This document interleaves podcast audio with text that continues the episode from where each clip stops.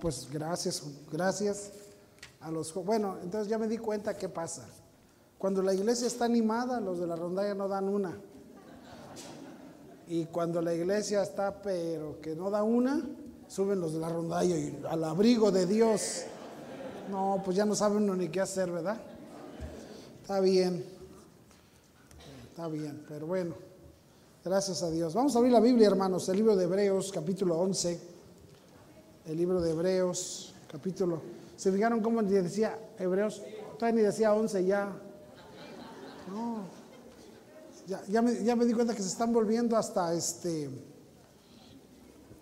omniscientes ustedes, hermanos. Sí, hasta omniscientes, ¿verdad? Pero uno de estos días uno de estos días.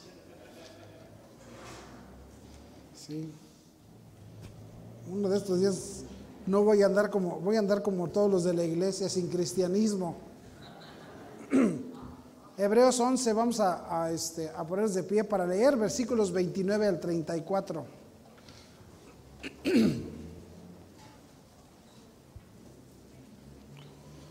11, 29 al 34, solamente en forma alternada. Vamos a leer versículos 29 al 34. Por la fe pasaron el mar rojo como por tierra seca, e intentando los egipcios hacer lo mismo, fueron ahogados.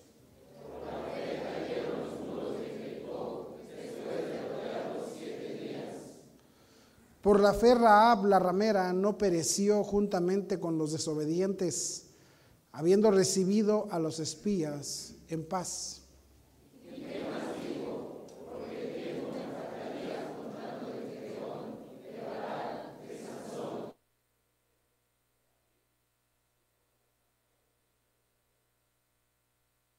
Por fe conquistaron reinos, hicieron justicia alcanzaron promesas, taparon bocas de leones juntos, apagaron fuegos impetuosos, evitaron filo de espada, sacaron fuerzas de debilidad, se hicieron fuertes en batallas, pusieron en fuga ejércitos extranjeros. Es, es tan amplia la, el concepto de fe. ¿Qué le digo? El asunto del, tema de, el tema de la fe en la Biblia solamente es uno.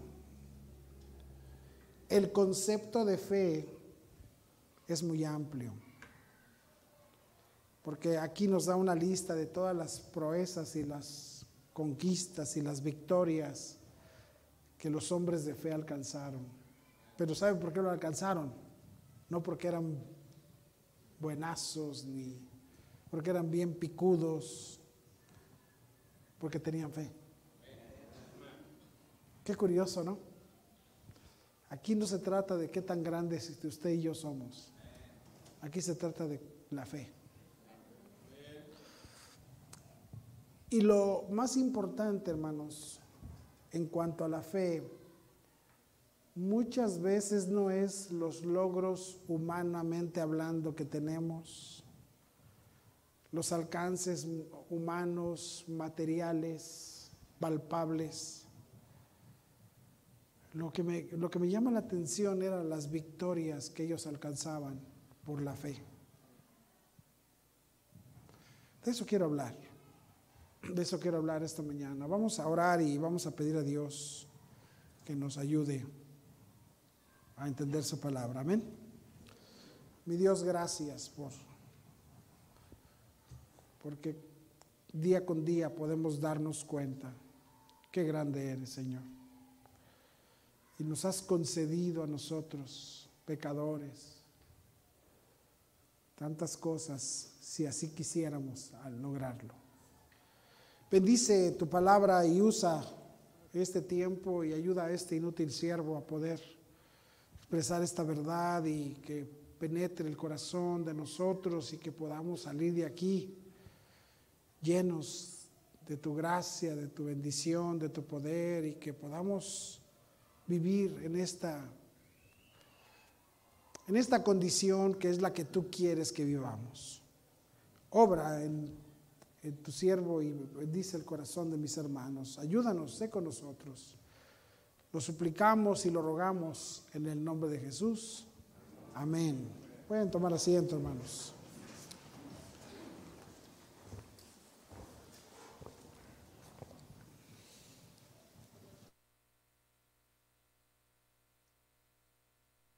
Un capítulo de Hebreos 11, donde nos da una lista de los grandes hombres de fe. Y podemos notar, eh, lo, más, lo más maravilloso de esta lista es que cuando vamos a la, a la Biblia y podemos pasar por las historias que nos cuentan, la vida de ellos, nos da esperanza de saber que no eran, hermanos, ninguno de ellos era mejor que nosotros. Escuche, ninguno de ellos. Yo solo, mire, cuando uno anda mal, cuando alguien anda mal o cuando uno tiene, uno se desespera, nada más vete a la Biblia y lee la historia de Jacob y, como que ya no te desesperas tanto. Ah, qué hombre tan terco, hermano. Qué hombre tan duro. Fíjate todo lo que Dios quería hacer con él y cómo se resistió este chavo. Pero así es. Entonces, por eso te digo, si, si no nos podemos desesperar cuando nos regresamos a ver la, vida y obra de estos hombres de Dios. Las, las cosas que ellos alcanzaron, grandes cosas que ellos hicieron por fe. Y eso, hermanos, mire, alcanzar la fe o alcanzar los planes de Dios por medio de la fe, eso es el éxito del hombre. Alcanzar lo que Dios, déjame te digo algo, abre tus, mira hermano, abre tus ojos, abramos, y digo, perdón, voy a hacer, voy a tratar de ser un poquito más específico. Esto, estas expresiones que voy a decir nos deben de, vaya, nos atañen a todos, especialmente, especialmente por mí. Porque, hermano, el éxito de nuestras vidas no está en lo que allá afuera nos han dicho que es éxito. El éxito de nuestras vidas está, hermanos, en terminar la carrera. Como dijo el apóstol Pablo, he acabado la carrera y guardé la fe. Nunca me aparté de la fe. Y, cuando decimos, pastores, que yo no me aparto de la fe, no estamos, por eso les digo, los conceptos de fe son muy distintos a los temas de fe. Porque cuando el apóstol Pablo está diciendo esto, vea conmigo ahí en el libro de 2 Timoteo, por favor, 2 Timoteo, capítulo 4. 2 Timoteo, capítulo 4.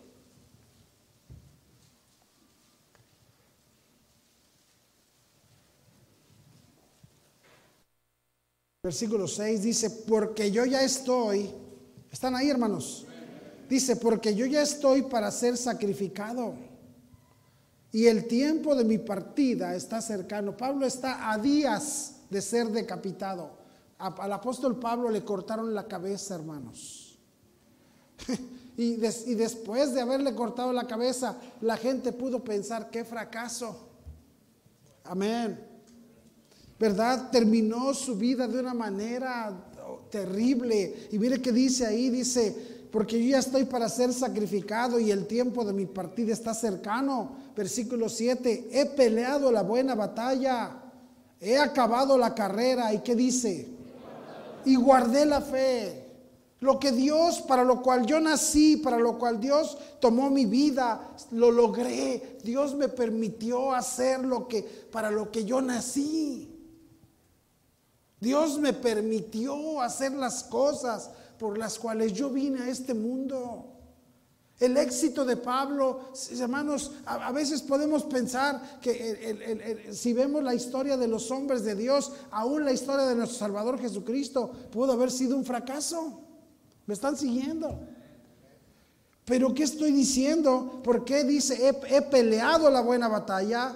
He acabado la carrera y que dice, guardé la fe, alcancé esa victoria que hoy día muchos no alcanzamos.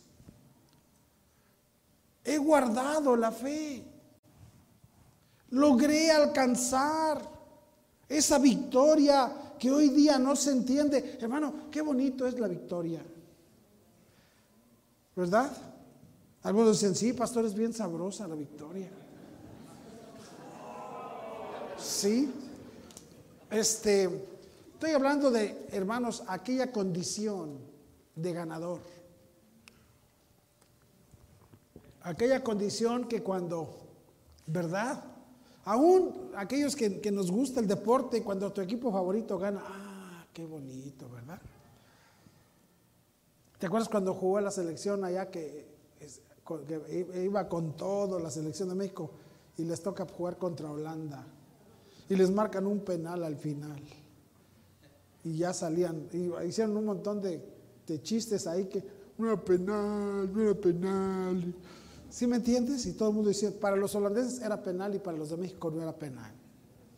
Pero ya no se alcanzó. Y un lloradero, ¿por qué? Porque no se pasó al siguiente. ¿Qué estoy, pero lo que estoy diciendo es, pero qué bonito es cuando tú, tú le vas a algo y tú lo, logras. Qué bonito es estar, es tener la victoria. Hace años, este, íbamos a, a, una, a, un, campamento de jóvenes y en el campamento de jóvenes había un concurso de Biblia. Y pues iba pura iglesia fufurufa, hermano. No, puras iglesias así, pero tremendas. Y nosotros aquí estábamos comenzando con un montón de indios aquí, chamacos. No sabían absolutamente nada, hermano. ¿Sí? No, y aquellos puros fufurufos y no, no, no, no, no, tremendos y... ¿Verdad? Pero yo dije, bueno, pero ¿qué? Pues el mismo cerebro que tienen esos payasos es lo que tienen los de aquí y nos pusi, se pusieron a preparar. En ese tiempo Humberto estaba, todavía estaba chavito. ¿Sí?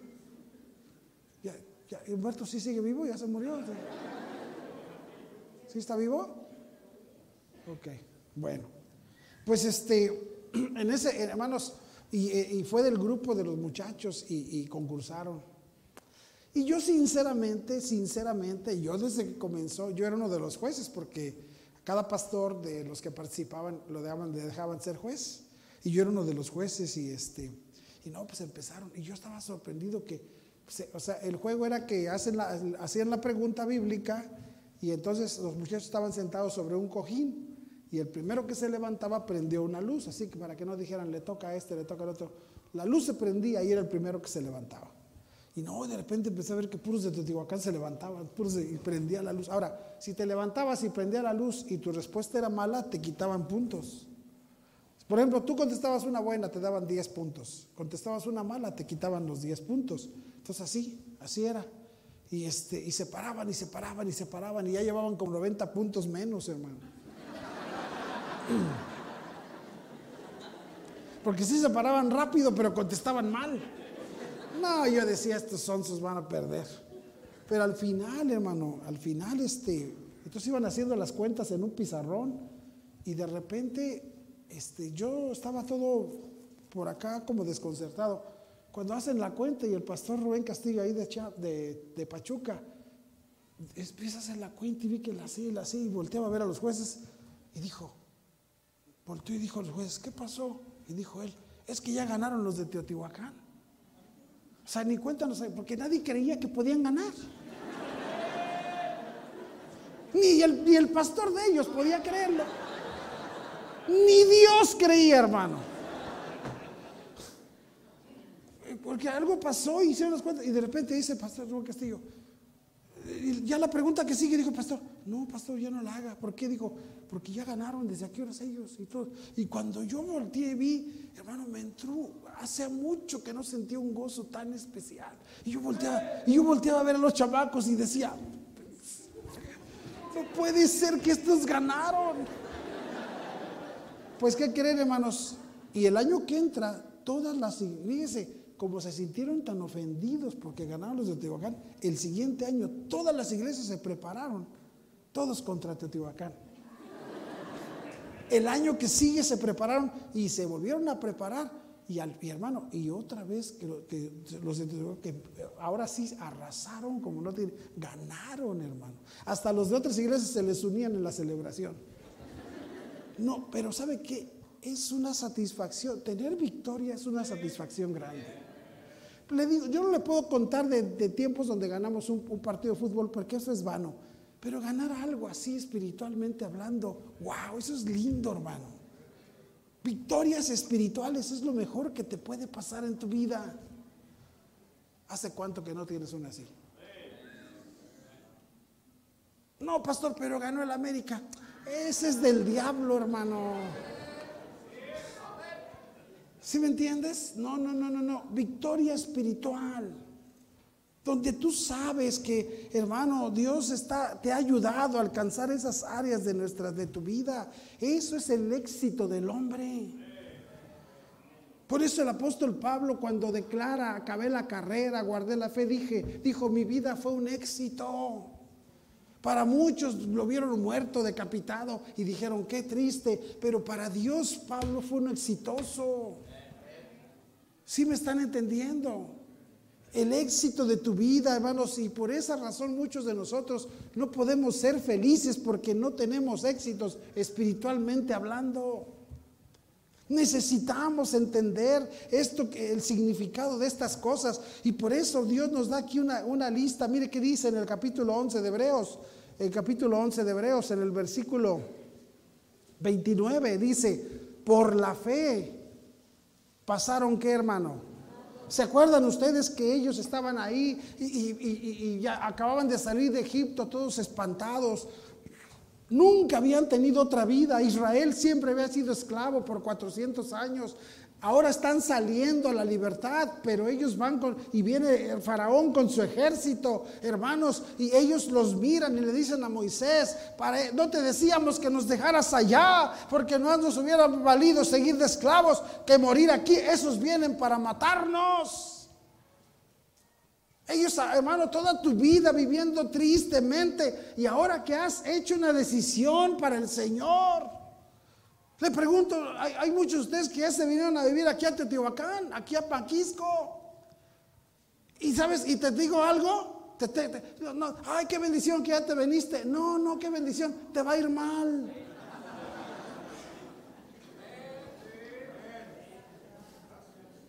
¿Sí me entiendes? Ay, pastor, no, no me vengas porque pastor me está yendo mal. ¿A poco? Pues claro, ya te lo veía yo, ya te lo estoy profetizando. ¿Sabes por qué? Porque nunca en tu vida habías vivido. Es tu primera decisión que haces verdaderamente como Dios quiere. Es la primera decisión. Ellos salieron de Egipto por 400 años esclavos, camino a, la libertad. Hermano, ahí viene Faraón persiguiéndolos. ¿Y qué dijeron? Señor, eh, eh, Moisés, nos hubiéramos muerto allá. Más nos valía estar allá que morir aquí. Y Moisés, Señor. Y dice Dios, ¿qué? Cállate, diles que sigan adelante. Y pues, ¿dónde? Si está el mar aquí, le dice Dios, pues ábrelo. Y lo abre Moisés y pasan en seco, hermano. Imagínate ellos viendo el mar aquí detenido y haciéndolo así.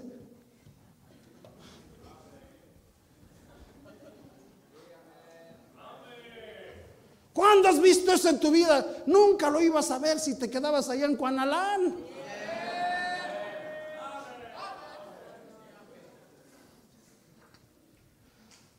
¿Quieres ver cosas verdaderamente que te hagan creer en Dios? Toma decisiones.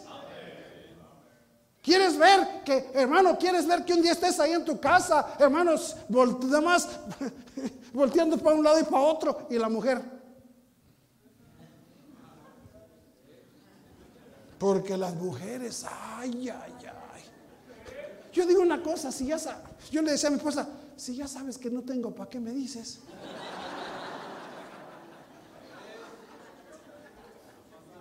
¿Qué ganas con decirme? Pero ahí están. Y los niños, hermano.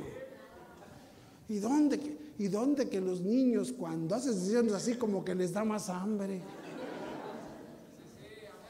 ¿Sí me entiendes?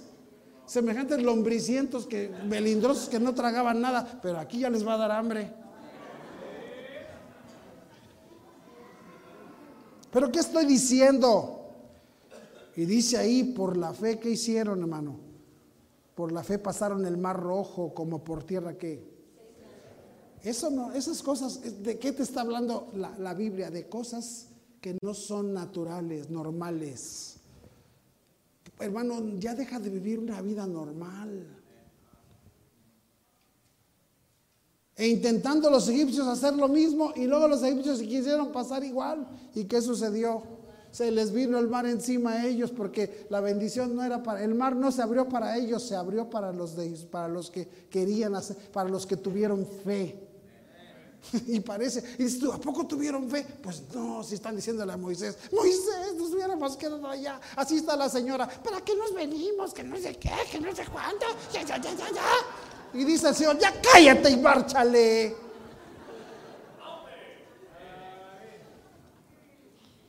¿Para qué hicimos esto? ¿Para qué no sé qué? ¿Para qué venir hasta la iglesia hasta Maquisco habiendo tantas iglesias? Pues, ¿Y por qué no te quedaste en una de aquellas?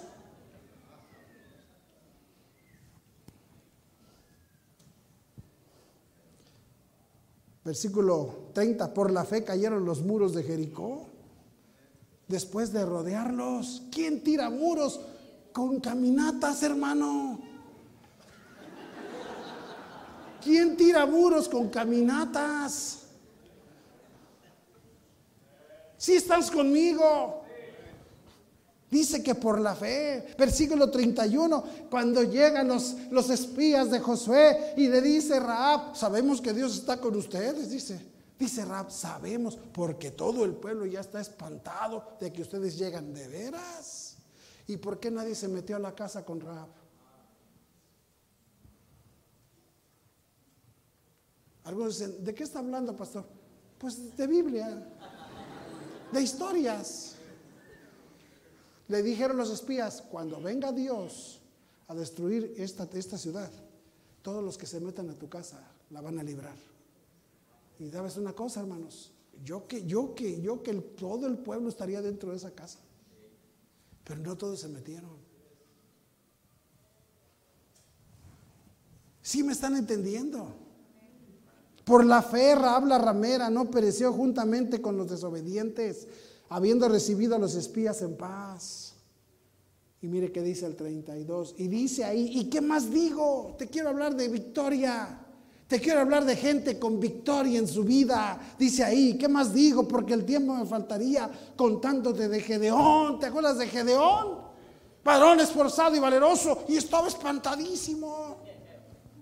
Y luego le dice Dios, quiero que me juntes a la gente para ir a pelear y se le juntan 32 mil. Y dice Gedeón, wow. Y le dice Dios, son muchos. Dile el que tenga miedo que se regresa. Y dice Gedeón, el que tenga miedo que se regrese. Por eso que es que te digo yo. Si ya no quieres venir, no vengas. ¿Para qué queremos tener esto lleno de puro sacatón? Digo Gedeón, el que se quiera, que tenga miedo y se quiera regresar, regrese. Dice que se regresaron 22 mil. Eran los honestos. Y luego dice Gedeón, ay, se regresaron 22 mil. Y le dice Dios, ¿y ¿cuántos? Señor, nomás me quedaron 10 mil. Le dice Dios, y todavía son muchos.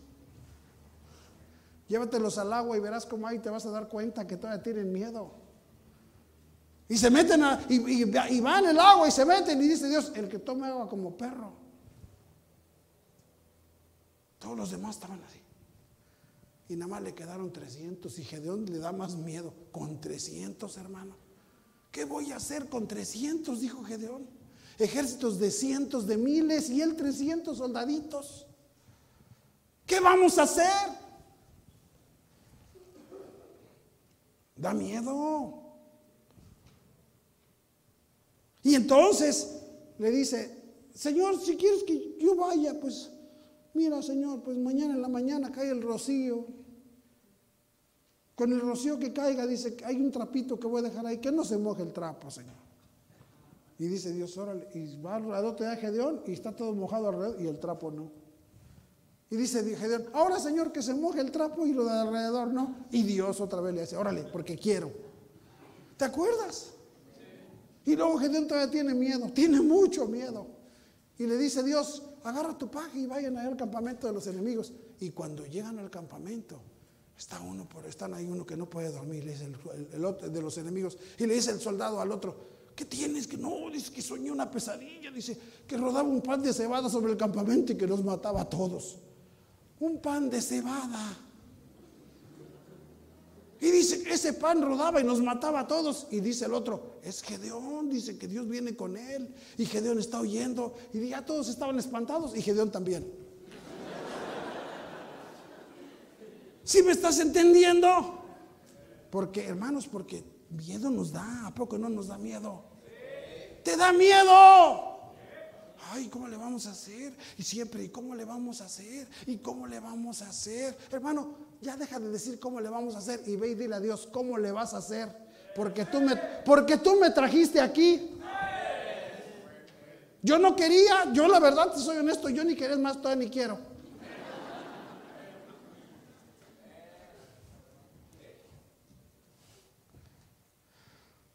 Pero hermanos, pero cómo, pero de Gedeón con 300, qué victoria. Se cayeron los muros de Jericó y el cuartito de Raab quedó, hermano. Toda esta decía ahí Club, no se cayó ni el letrero. Ni el letrero se cayó. Algunos dicen, ¿por qué se ríen, pastor? Pues más o menos saben la Biblia. Ni el letrero se cayó, hermano. ¿Me estás entendiendo? Victoria. Qué importante, hermanos, es que el hombre de Dios sepa que hay victoria. La victoria hace la diferencia. Conquistaron reinos, dice la Biblia. Dice ahí, versículo 33, ah, dice, y que, dice, perdón, sí, dice, porque que por fe conquistaron reinos, hicieron justicia, alcanzaron promesas, taparon bocas de leones, apagaron fuegos impetuosos, evitaron filo de espada, sacaron fuerzas de debilidad, se hicieron fuertes, ¿qué dice? Pusieron en fuga ejércitos extranjeros, victoria por fe, vieron victoria en sus vidas, hermano. Qué hermoso es caminar así. Qué hermoso es saber, como dice el dicho, no vine porque puedo, sino porque puedo vengo. Está bueno ese dicho. Y no se dice, no vine porque puedo, se dice, no vine porque puedo, sino porque Él puede, vengo. Él puede, amén. El Señor puede, hermano. Él quiere, Él quiere que vivamos en victoria. Él quiere que, hermanos, que librarnos. Mire qué dice ahí en la lista. Versículo 32. ¿Y qué más digo? Porque el tiempo me faltaría contando de Gedeón, de Barak. ¿Te acuerdas de Barak? El Barak no se quería aventar, el sinvergüenza. Tuvo que decirle a la señora, ¿qué Barak? ¿Te avientas o qué?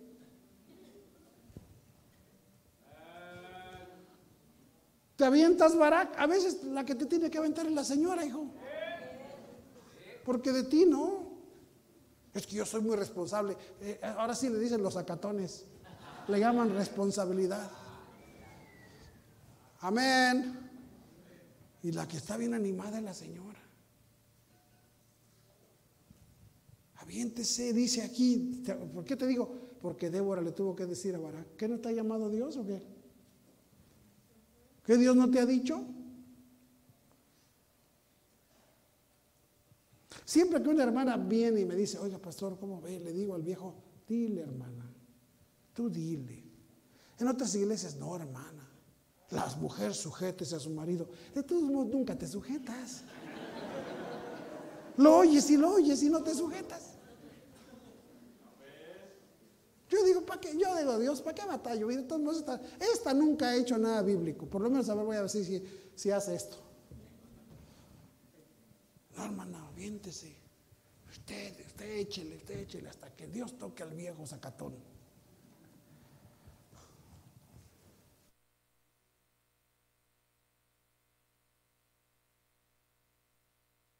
Victoria es lo que necesitamos. Y dice allí, ¿qué más digo de, de Debo, de, de, de, de, ah, Gedeón, de Barak, de Sansón? El Sansón todo su ministerio se la pasó, hermano, de lacra. Vieja tras vieja tras vieja. Si hubiera habido pomo, le hubiera entrado al pomo. Todo su ministerio, todo. Nomás veía, nomás veía una, le gustaba. Veía otra, le gustaba. Hay unos así, que les gustan todas.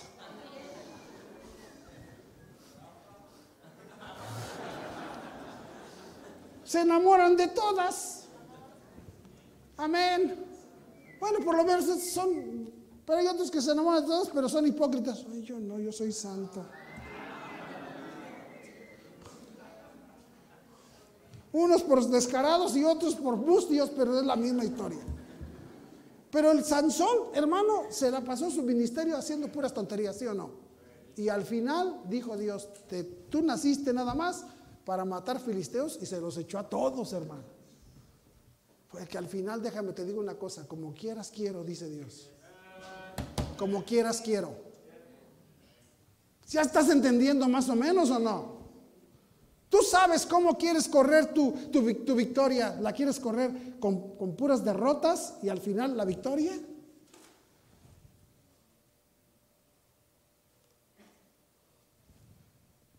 Estaba yo, estaba yo viendo una entrevista que le hicieron al Julio César Chávez. Y me, me, sorprende ese hombre, ese hombre, ese hombre, ese hombre yo creo que debe de ser samaritano. No, yo digo, ese cuate, yo creo que nada más para lo que nació fue para boxear. Porque ni siquiera piensa, está, bien tonto.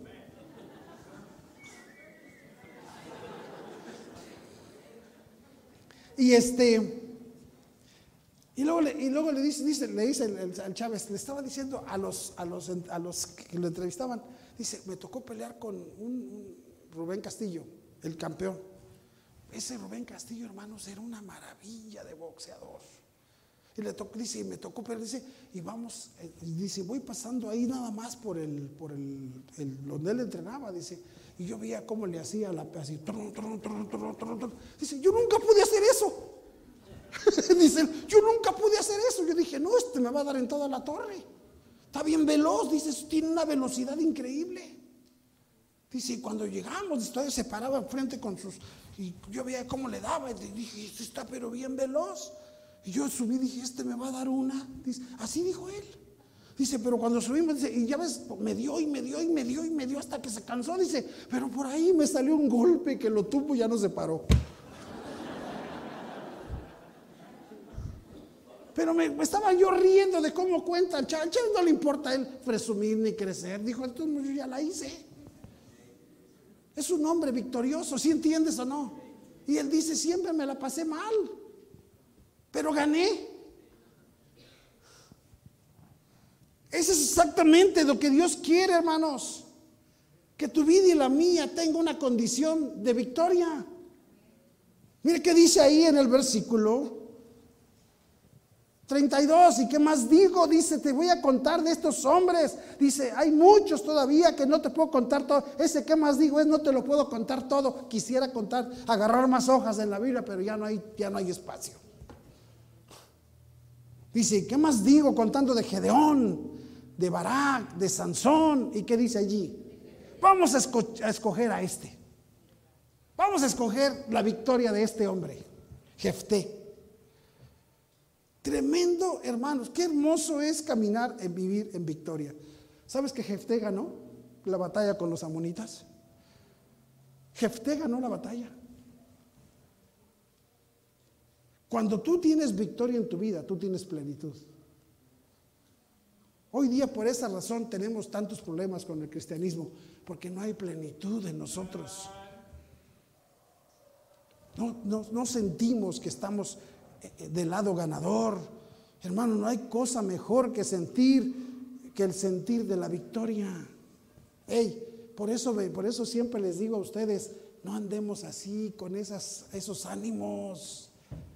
No, mira, no importa que yo voy a otras iglesias y yo digo, bueno, lo bueno es que yo no soy el pastor de esta iglesia. Y de todos modos les digo, ya hermano, ya estuvo. Le dije, pónganse un espejo a ver si están vivos. ¿Quién les enseñó a ustedes que poner esas carotas es ser santo? Necesitamos tener una condición diferente. Amén, hermanos.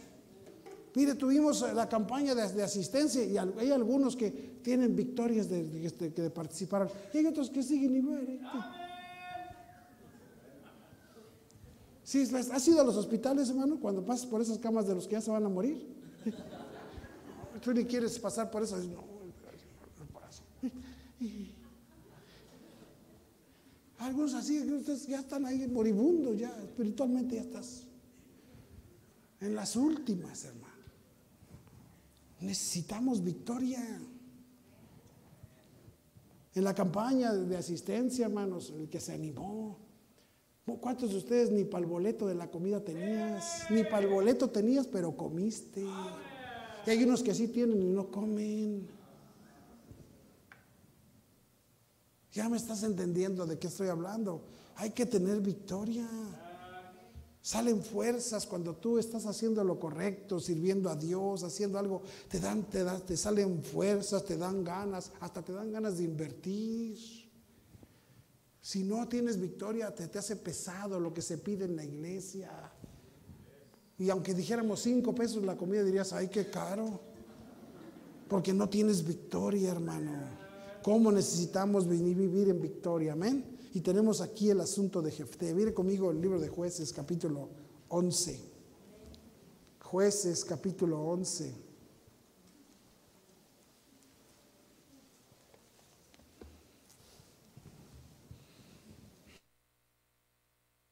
Jueces capítulo 11.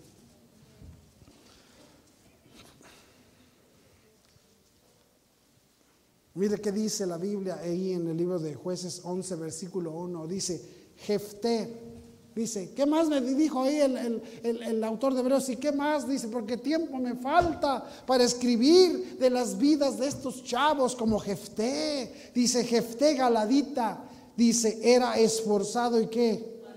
Mira ya cómo comienza. No comenzó como con, como con, como con Gedeón. No, como, no comenzó así, dice, él era esforzado y valeroso. Hermanos, eh, ¿sabe qué? ¿Sabe por qué no tenemos victoria? Número uno, porque no sabemos sobreponernos a las adversidades. La vida está llena de adversidades. No es sorpresa que cosas que no nos agradan sucedan en nuestra vida. No es sorpresa. Esta vida está llena de broncas y problemas y situaciones. Y cuando las cosas parecen estar bien, no falta. ¿Sí me están siguiendo? Jefté era esforzado y valeroso, pero hermanos, mira la situación, hermanos, eh, eh, si usted supiera mi situación, pastor, pues mira la situación de Jefté, dice, era hijo de una mujer que... Ay, hermano, tú no puedes, hermano, eh, entiende una cosa, Jefté era del pueblo de Dios. Jefté era, del, Jefté era un judío. ¿Entiendes eso? Era hijo de una mujer ramera y el padre de Jefté era Galad. Pero la mujer de Galad le dio hijos, los cuales cuando crecieron echaron fuera a Jefté diciéndole, no heredarás en la casa de nuestro padre porque eres hijo de otra mujer. Lárgate de aquí. Vámonos de aquí, bastardo. Vámonos de aquí. Qué vida la de Jefté. Su madre con, un, con una reputación que, le daba vergüenza dentro de, hermanos, si, si, hasta la fecha el mundo está tan perverso y tan descarado y todavía esas cosas dañan el, espíritu, imagínense en una, en una nación donde esas cosas, hermano, eran algo grave. Hijo de una mujer ramera, hermano, y luego sus propios hermanos de sangre le dijeron, largo de aquí, bastardo, vámonos. Hermano, que alguien de afuera te, la haga, que, que, es duro, pero que tu propia familia te la haga. ¿Y cuántas veces de donde más recibimos dolor es de la propia familia?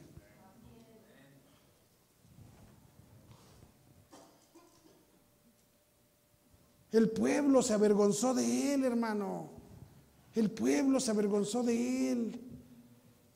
Mire qué dice ahí en el versículo Dice, cambia la historia, pero quiero que veamos nada más las circunstancias. Dice, y dijeron a Jefté, versículo 6, ven y serás nuestro jefe para que peleemos contra los hijos de Amón. Jefté respondió a los ancianos de Galad, ¿no me aborrecisteis vosotros y me echaste de la casa de mi padre? El pueblo, hermanos, la misma gente se avergonzó de él. Imagínese, pobre muchacho.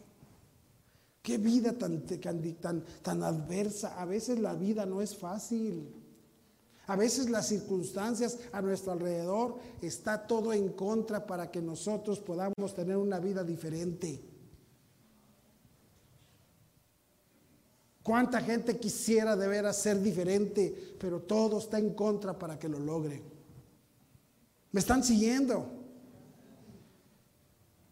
Por eso, hermano, tenemos que entender que a veces en el mundo la gente por eso no lo logra.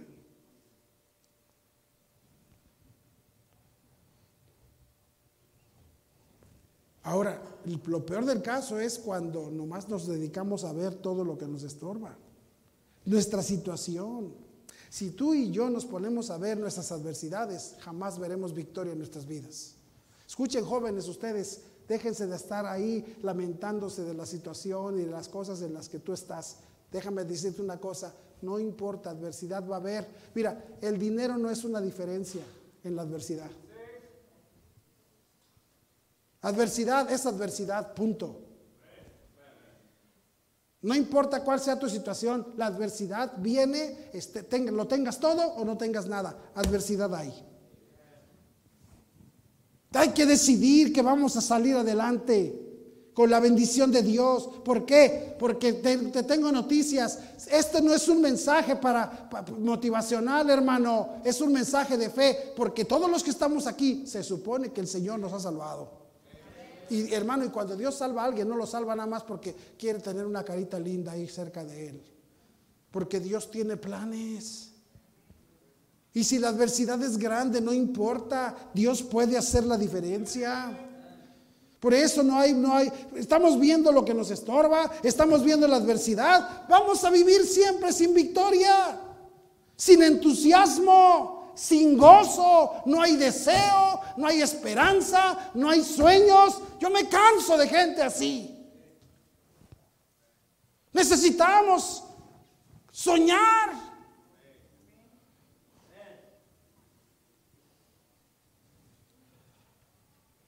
La adversidad, hermano, ahí está la vida de Jefté.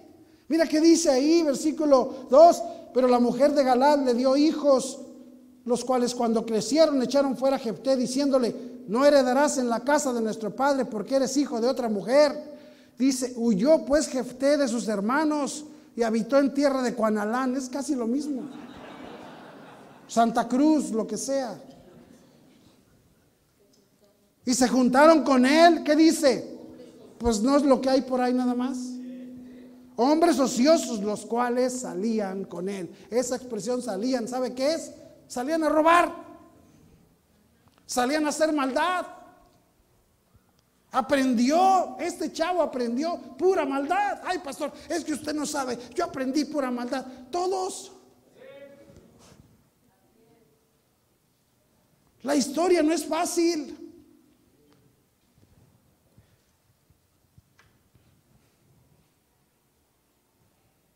Las circunstancias, hermano, van a estar allí. Todos tenemos una situación contraria. Y qué bendición que Dios a todos, ah, hermano, si Dios no va a escoger a alguien que todo lo tire papita, así como va a brillar Dios. Dios no va a escoger tu vida nada más. Ay, Dios me escogió porque todo está bien. No, Dios te escogió porque todo no estaba bien.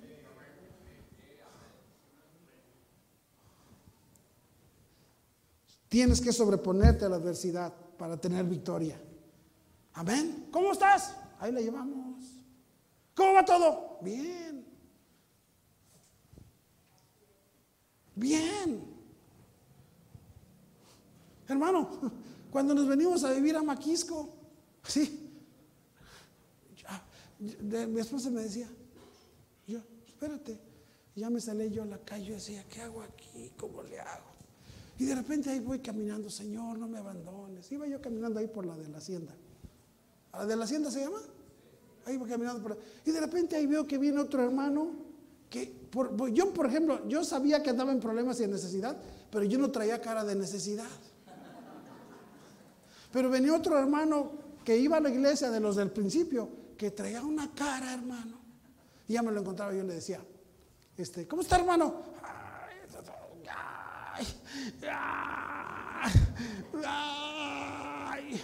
Y yo agarraba y le decía, hermano, este, permítame, permítame. Me decía, yo no traía nada. Y yo le decía, hermano, permítame. No, no, no, no, pastor, no, ¿cómo cree? ¿Cómo cree? No, no. De veras, hermano. Pero si necesita, mire, nomás me dice. Yo decía, que me diga que no, que me diga que no. Yo tampoco traía. Pues, ah, no, no, no, no, no, bien, todo bien. Amén, hermanos. Y te digo una cosa, en el camino me encontraba algo. Y yo no sé si él se encontraba algo. Con esa actitud no te vas a encontrar nada.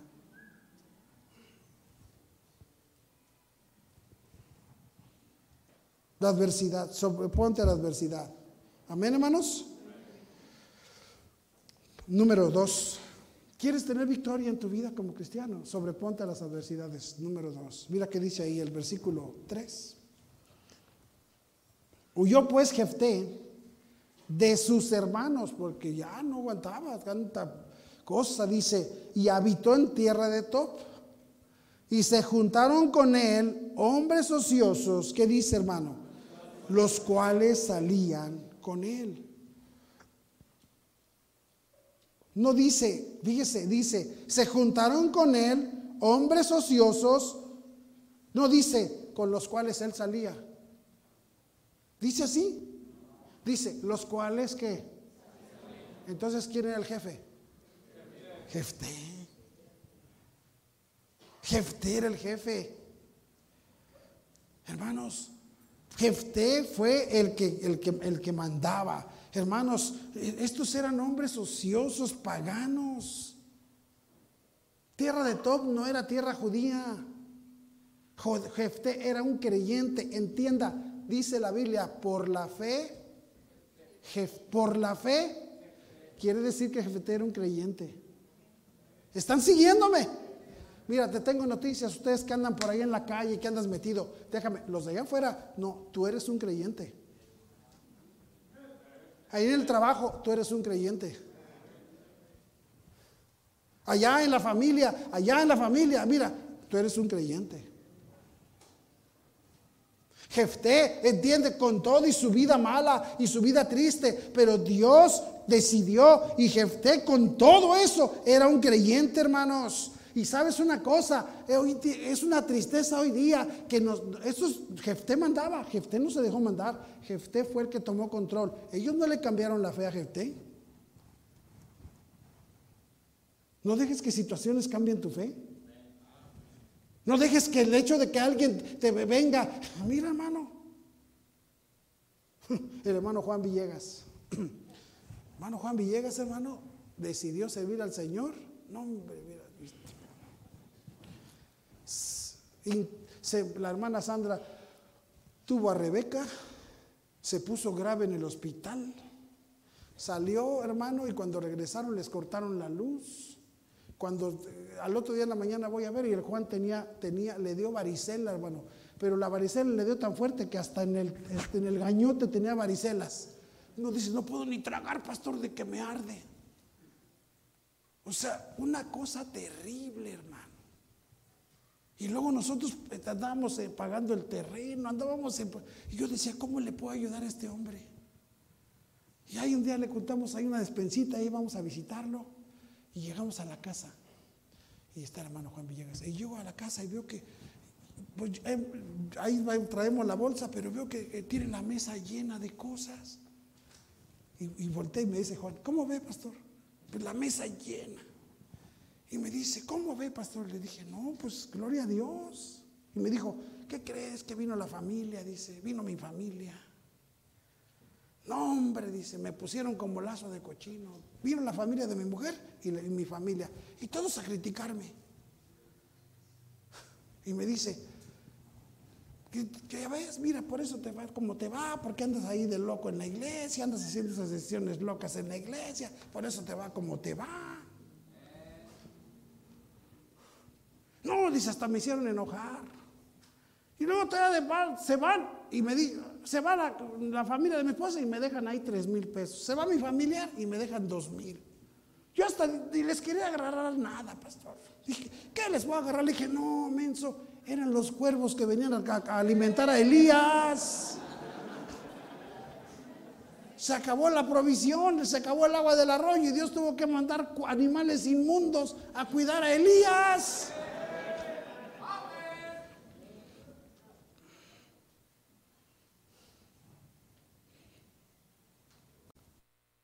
Dije, no, no, no, si van a venir a hablar mal de Dios, si van a venir a mi casa, no vuelvan. No, le, no dijeron, sí, tienes razón.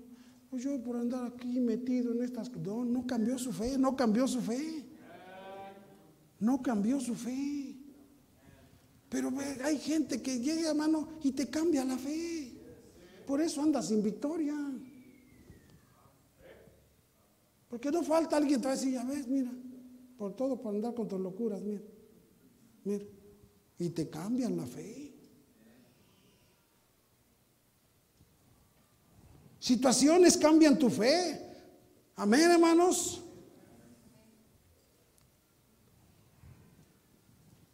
Siempre que tú y yo decidamos servir a Dios, Dios va a hacer algo en tu vida, va a haber victoria, pero luego te sucede algo, hermanos. Y la gente va a decir, ahí está, mira, qué lástima.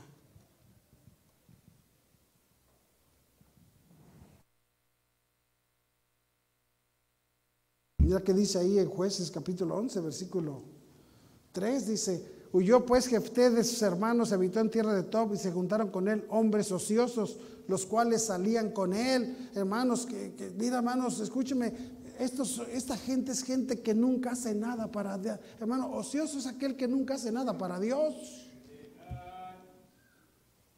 Es el que nunca hace nada. Y a veces, hermano, los que no hacen nada, desaniman a los que hacen algo. Uno que no hace nada va a querer que tú tampoco hagas nada. Si tú ya estás haciendo algo, te va a decir, mira, nada más, mira, qué, qué tristeza me da.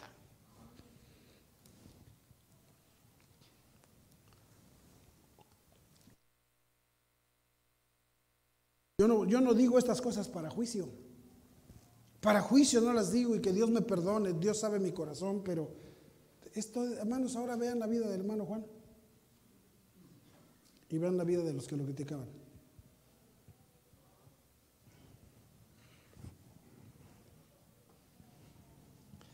Hermano, un ocioso es uno que no hace nada. Ponte a servir a Dios, ponte a hacer algo para Dios y va a haber victoria en tu vida. Pero no regreses a la flojera, a la sociedad, a la apatía. No, hermano, ¿por qué? Porque tú puedes ser una influencia grande a gente. No cambies tu fe, sigue siendo una influencia. Sigue diciéndole a la gente, Dios va a bendecir. Dios, me, yo no estoy haciendo esto porque quise, yo estoy haciendo esto porque Dios quiso. Y, yo, y este, entiende, yo estoy haciendo esto porque Dios quiso y Dios va a bendecir. Que no, que no, no te robe nada tu fe, hermanos. No cambies tu fe, no cambies tu ánimo, no cambies tu esfuerzo. Amén. Número uno, sobreponte a la adversidad. Las cosas no importa de dónde viene, cómo venga, todo eso no importa. Número dos, sigue influyendo para bien. No cambies tu fe, sigue influenciando para bien. Número 3. Mira que dice el versículo 5. Y cuando los hijos de Amón hicieron guerra contra Israel, los ancianos de Galad fueron a traer a Jefté de, de la tierra de Top. Ahora ya tienen unas bronconas los que corrieron a Jefté. Y saben que Jefté le entra a los trancazos, le entra a la guerra, es valiente. Y dicen, y todos bien sacatones, y dicen, pues vamos por Jefté. Dice, y dijeron a Jefté, ven y serás qué?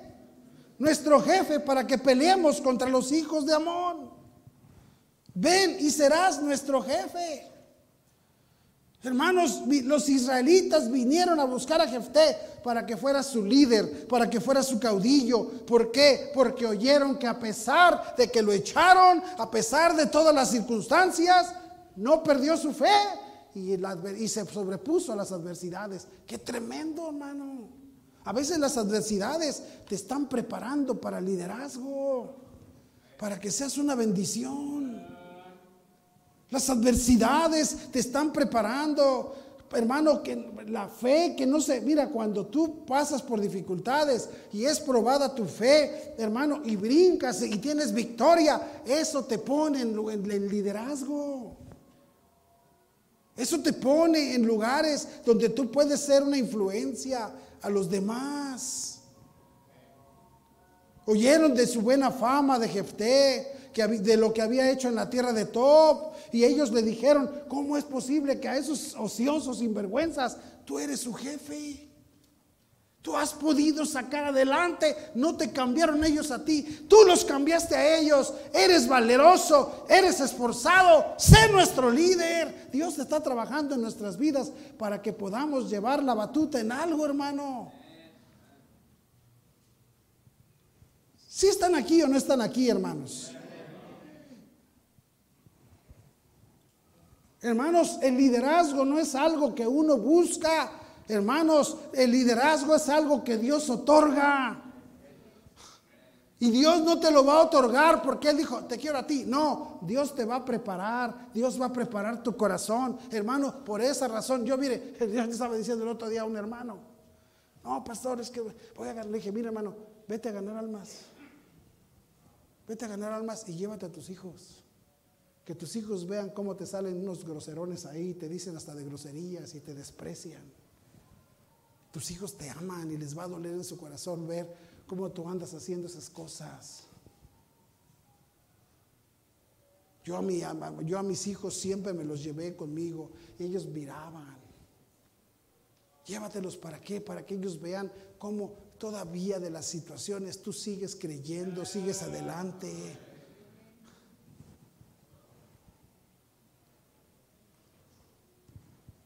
La posición de líder no es algo que se gana, hermanos. Es algo para lo cual se sacrifica. ¿Están conmigo, hermanos?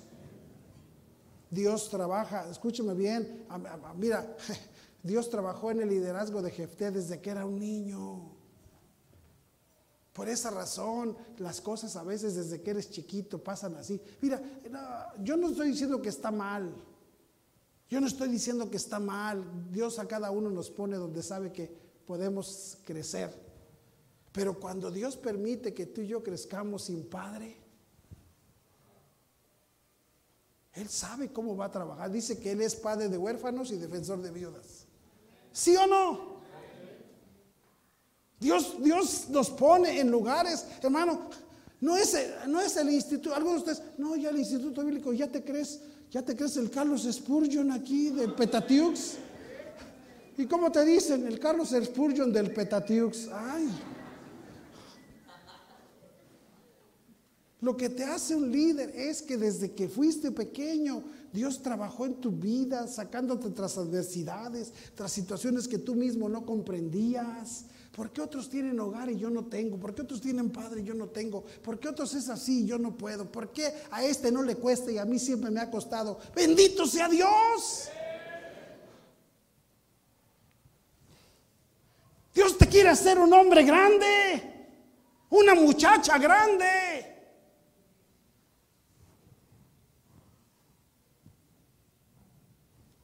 Dios te quiere hacer victorioso en tu vida. Amén, hermanos. Pero sin sacrificio, a veces no pasa nada. Amén.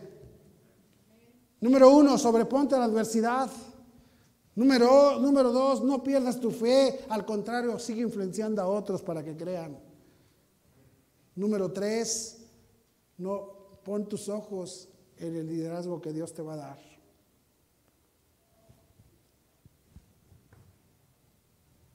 Amén. Hermanos, déjame te digo algo, mi esposa, desde que era niña ella trabajó con el abuelo. Yo no puedo creer. Nunca me hice esa pregunta hasta que de repente me pongo por ahí, de repente me pongo a meditar. De repente, he hecho mi mente a volar. Escúchame, Y, este, y yo me pongo a pensar, ¿por qué razón el, abuelo tenía tres varones? Tres hijos hombres varones. ¿Y por qué le dejaba el, encargo a esta mujer? Y voy a ver cómo tenía el negocio, pero mira, hombre. Te digo que yo era su novio y yo llegaba a verla, pues yo, yo quería el romance, ¿verdad? Yo quería el, yo era del mundo, yo quería el caldito, ¿verdad? Pues era del mundo, entiéndelo. Ella llegaba y me decía, y yo llegaba, ¿y cómo me decía, oye, ¿qué, ¿qué, es lo que llegaste? Ayúdame a acomodar aquí los envases, ¿no? Y esos eran nuestros tiempos románticos, acomodando envases de refresco. Y yo digo, qué bueno que ellas tomó ese liderazgo, porque cuando se hizo madre, a los hijos no los dejó ser unos pránganas. A los hijos los trajo cortos. Entonces tú dices, ¿de dónde vino todo eso? ¿Cómo Dios sabía dónde la iba a poner? ¿Cómo la iba a entrenar? Ella no, no tuvo que ir al instituto a aprender cómo hacer hombres de sus hijos en unos tristes maricones.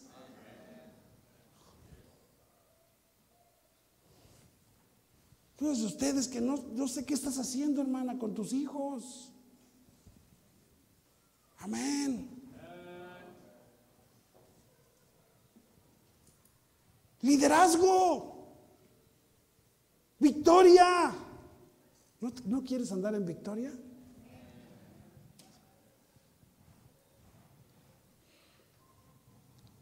Madurez te da victoria. Necesitamos, hermanos, Madurez, mira conmigo el versículo 6. Versículo 5 dice, y cuando los hijos de Amón hicieron guerra contra Israel, los ancianos de Galad fueron a traer a Jefté de la tierra de Tob y dijeron a Jefté, ven y serás nuestro jefe para que peleemos contra los hijos de Amón. Jefté respondió a los ancianos de Galad, ¿no me aborrecisteis vosotros y me echaste de la casa de mi padre? ¿Por qué pues venís ahora cuando, a mí cuando estás en aflicción? Mira cómo andaba el Jefté. Porque cala, porque lo que nos pasa también nos deja sembrado raíces de amargura, semillas de amargura, hermano. Lo que vivimos, déjame decirte una cosa, no, no creas que desaparece así nada más porque sí, ahí lo cargamos. Sí, no, me sobrepongo a la adversidad, Sí, no, no cambia mi fe. Sí, efectivamente, Dios me está dando cierto liderazgo. Pero la amargura ahí está. Y por eso no tenemos victoria. Porque hermano, porque luego, sale. Nadie te puede hacer una porque, ¿qué? No sabes con quién te metes. No hemos crecido, hermanos.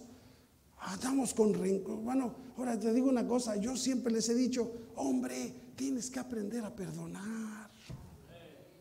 Mira, cuando yo me crié en el barrio, yo era niño, ¿sabes los hombres cómo arreglaban sus diferencias? Se daban un tiro. Y ya cuando estaban dándose duro, decía uno al otro, sentía que perdía, ya estuvo, demasiado que decía, ya estuvo, ya estuvo, y el otro decía, ya estuvo. Ya terminaban, se daban un abrazo, ya quedaban cuatesotes, ya no había rencor. Pero hoy día tenemos hombres en la iglesia que parecen damas. Triste.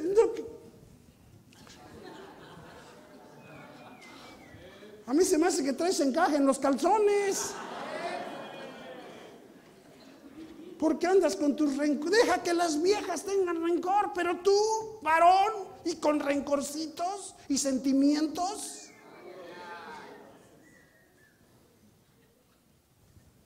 ¿Me estoy mandando mucho? Y mientras más me digas, ay pastor, qué bueno que ya llegó, más te voy a calar ahorita. ¿Sí me entiendes, hermano? Maduro, no dejes que esas cosas pasen en tu vida.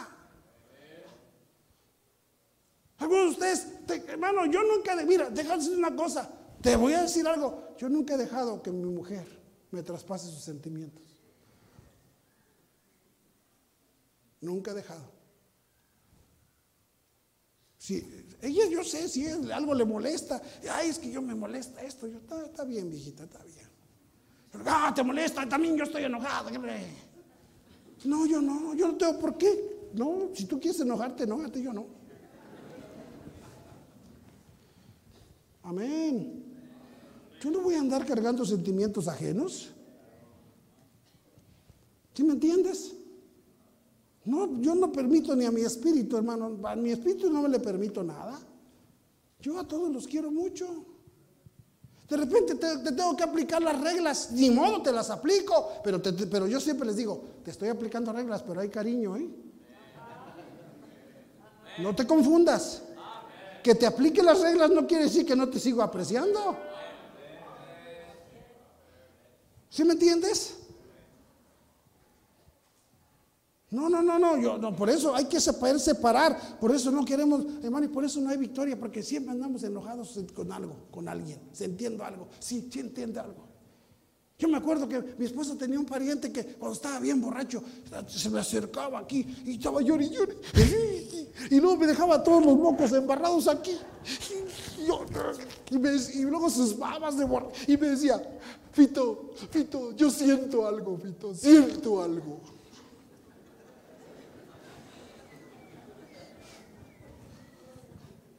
¿Qué sientes tú? Porque yo no siento nada. Yo nomás digo, yo también siento algo bien baboso aquí. Número uno, sobreponte a la adversidad. Número dos, no dejes que nadie te cambie tu fe, tu propósito. Todo lo, hermano. Número tres, todo lo que te ha pasado, Dios te está preparando para hacer una bendición a alguien para ser un líder. Número cuatro, sé maduro. Número cinco, sé espiritual. Mira, mira, mira, Jefté desde niño lo corrieron, desde niño, y mira, vienen los amonitas y dice Jefté, le dicen, queremos que sea nuestro caudillo y que pelees por nosotros. Y dice Jefté, ¿quieren sí? Mire qué dice versículo 11. Pero 9 dice, Jefté entonces dijo a los ancianos de Galat, si me hacéis volver para que pelee contra los hijos de Amón, y Jehová los entregare delante de mí, ¿seré yo vuestro caudillo? Fíjate, dice, yo voy a pelear, dice, y Dios me da la victoria, yo voy a mandar sobre ustedes, y le dicen, entonces dice, los ancianos de Galat respondieron a Jefté, Jehová sea testigo entre nosotros, si no hiciéramos como tú dices. Entonces Jefté vino con los ancianos de Galat y el pueblo le eligió por su caudillo. Y Jefté, y jefe, y Jefté habló todas sus palabras delante de Jehová en Mizpa. Y envió Jefté mensajeros al rey de los amonitas diciendo: ¿Qué tienes tú conmigo que has venido a mí para hacer guerra contra mí, contra, hacer guerra contra, contra mi tierra? El rey de los amonitas respondió a los mensajeros de Jefté: por cuanto Israel tomó mi tierra cuando subió de Egipto desde Arnón hasta Jaboc y el Jordán, ahora pues devuélvelo en paz. Y Jefté volvió a enviar otros mensajeros al rey de los amonitas para decirle, Jefté ha dicho así, Israel no tomó tierra de Moab ni tierra de los hijos de Amón, porque cuando Israel subió de Egipto, anduvo por el desierto hasta el Mar Rojo y llegó acá de Esquiobo. Y eso que anduvo allá en la calle, hermano. Y eso que no iba a la sinagoga. Y eso que nadie lo oye. Es que, pastor, a mí nadie me enseñó de Diosito. Ay, ¿a poco? ¿Ya te diste cuenta? Le empieza a contar la historia. Y le dice, versículo 17, entonces Israel envió mensajeros al rey de Edom diciendo, yo te ruego que me dejes pasar por tu tierra, pero el rey de Edom no los escuchó. Envió también el rey de Moab, el cual tampoco quiso, se quedó por tanto Israel en Cades. Después yendo por el desierto, rodeó la tierra de Edom y la tierra de Moab, y viniendo por el lado oriental de la tierra de Moab, acampó al otro lado de Arnón, y no entró en territorio de Moab, porque Arnón es territorio de Moab. Y envió Israel mensajeros a Seón, rey de los amorreos, rey de Esbón, diciéndole, te ruego que me dejes pasar por tu tierra hasta mi lugar. Mas Seón no se fió de Israel para darle paso por su territorio, sino que reuniendo Seón toda su gente acampó en Gaza y peleó contra Israel. Pero Jehová Dios de Israel entregó a Sehón y a todo su pueblo. Hermanos de Israel los derrotó y se apoderó de Israel de toda la tierra de los amorreos que habitaban en aquel país. Se apoderaron también de todo el, el territorio, perdón, de, del amorreo, desde Arnón hasta Jaboc y desde el desierto hasta el Jordán. Así que lo que Jehová Dios de Israel desposeyó al amorreo delante de su pueblo Israel, ¿pretendes tú apoderarte de él? Si no soy, yo no te voy a devolver algo. Dios fue quien nos lo dio a nosotros. Nosotros no te quitamos nada, fue Dios. Versículo 24, lo que te hiciera poseer quemó tu Dios, no lo poseerías tú. Dice, si tu Dios te diera algo, dice, ¿lo dejarías ir? Dice, así todo lo que desposeyó Jehová nuestro Dios delante de nosotros, nosotros lo poseeremos. ¿Eres tú ahora mejor en algo que Balac, hijo de Zippor, rey de Moab? Fíjate todo lo que le cuenta. El, dime si no sabía la Biblia, Gedeón, Jefté. No le está diciendo, no, es que nosotros, a nosotros, nosotros hicimos. No le cuenta su historia personal, le cuenta lo que Dios hizo le está diciendo, este asunto no es problema mío, la bronca no es conmigo, el que quiere eso es Dios, arréglatelas con Él.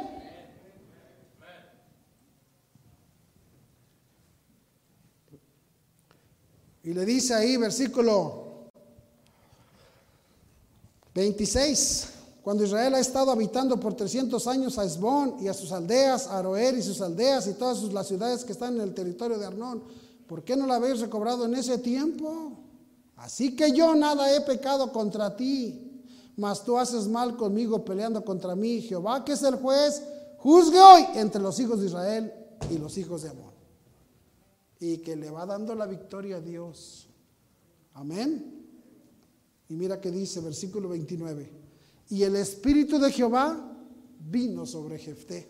Y eso que anduvo en Cuanalán, ¿eh? ¿Qué tal, eh? Y eso que anduvo en se la vivió en Tepito toda su vida. Y eso que no, nunca anduvo en Tijuana, ni en Hermosillo, ni nada de eso. ¿Qué tal? ¿Cómo te quedó el ojo?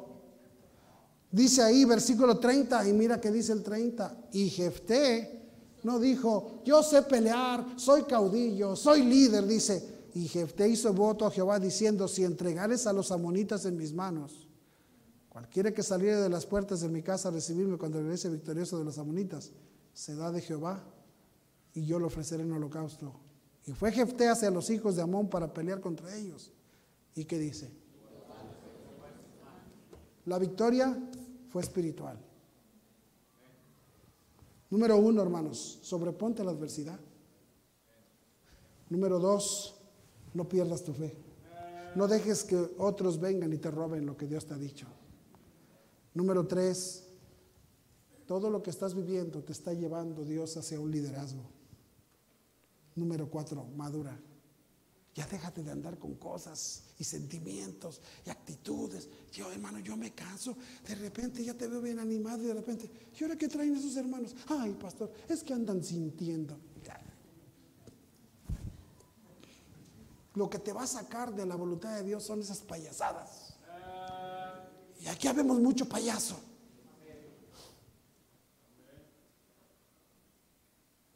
Pasas por cosas bien duras en tu vida y una situacioncita en tu vida. Ay, es que me hizo, es que el hermano no me saludó, es que ya, ya, oye, ya.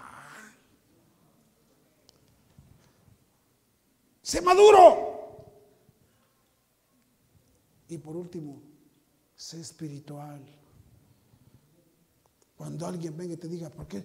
¿Por qué te? Mira, nosotros vivíamos allá en Cuanalán y Dios nos sacó con mano poderosa y nos trajo a la tierra prometida que es Maquisco. ¿Sí me entiendes? Y Dios ha hecho cosas maravillosas. Así que te voy a contar la historia para que no me andes a mí queriendo tantear. Y cuando venga el reto, dile a Dios, Dios, entrega a los amonitas. Yo conozco tu palabra, yo conozco, espiritual. Y luego, número seis, continúa en victoria. Y cuando diga, y cuando llegue el pastor y diga, ¿cómo están hermanos? ¡Amén! Bendecidos, victoriosos.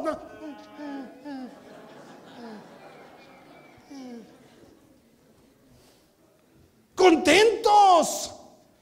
Estás en victoria, estás en la hermano, estás aquí, mira, escúchame, estás hoy aquí. Estás en la voluntad de Dios. Eso es victoria.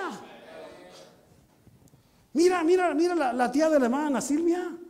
Mira, mírala, está más contenta que todos ustedes. Y ahí está enferma. Y mira, y enferma. Y aquí está. Y algunos de ustedes que, ay, ay, me duele la uña y ¿Qué pasó? Esa mujer tiene más victoria que muchos de ustedes. Victoria. Victoria. Entonces le dije, ¿cómo está hermana? ¿Sabes qué me dijo? Me dijo, ya le dije yo a Dios. Si tú quieres, me puedes curar, nada más porque no quieres, pero yo sé que tú puedes. Eso es victoria. No que, ay, ¿podrá Dios? ¿Podrá? Pues quién sabe que Dios sea el que tú digas, porque victoria. Síguele, síguele en victoria. ¿Ya tomaste una decisión? Sí, pastor, pues toma otra. Toma otra. ¿Ya tomaste una decisión? Sí, pastor, toma otra. Pero avánzale, avánzale. Y vas a ver cómo se abre el mar. Se abre y se abre y se abre. ¿Y cómo sabe usted eso? Ya pasé por ahí, hijo. Y te tengo noticias, pero si un triste viejillo de ahí de la unidad, que ya está todo así, parece el tembeleque, y todavía está invirtiéndole ahí a su casa porque piensa que va a vivir mucho. Pues yo que estoy bien chulo, digo, pues más vale que yo me tome otras decisiones más grandes, hermano. Toma decisiones para que vivas la victoria. Padre Celestial, bendice tu palabra.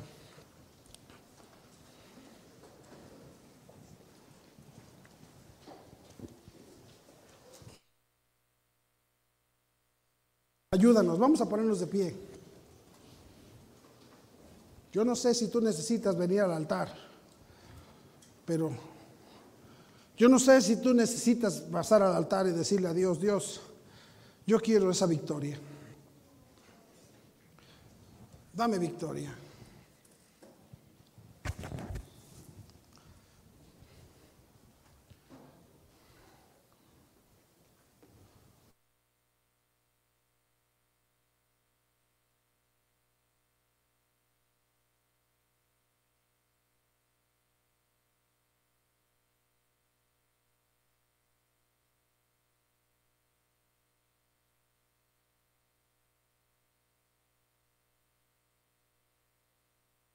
Las adversidades, hermano, pero ¿quién las puede negar?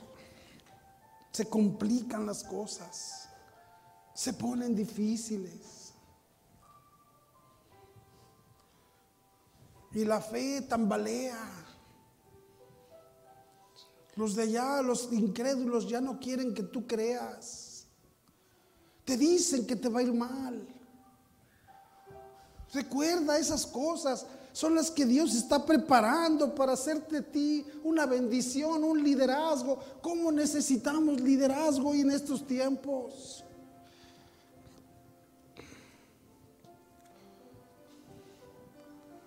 No dejes que tus sentimientos y la inmadurez te saquen de la victoria. Sé espiritual.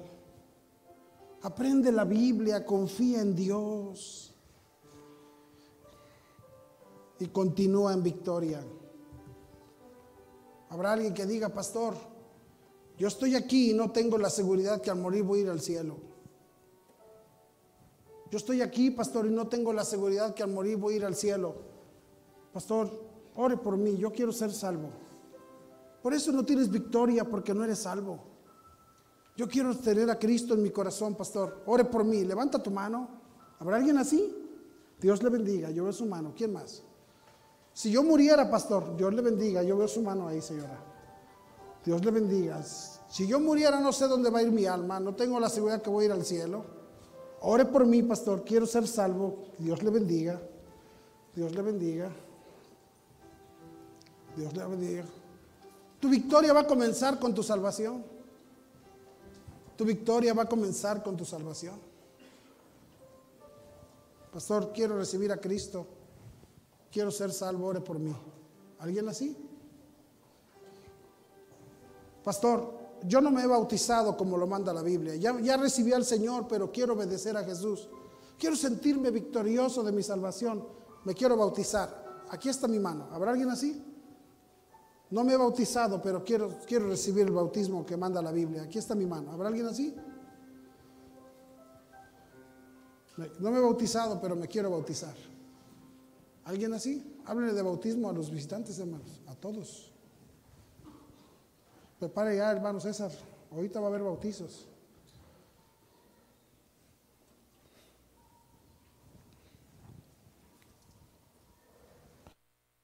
Señor, gracias te damos por tu palabra preciosa y continúa, Señor, dándonos gracia, poder, victoria en nuestras vidas. Dios, tú nos has dado la mayor victoria que es la salvación de nuestras almas. Bendícenos ahora, Padre. Te lo ruego, te lo suplico en Cristo Jesús. Amén y amén.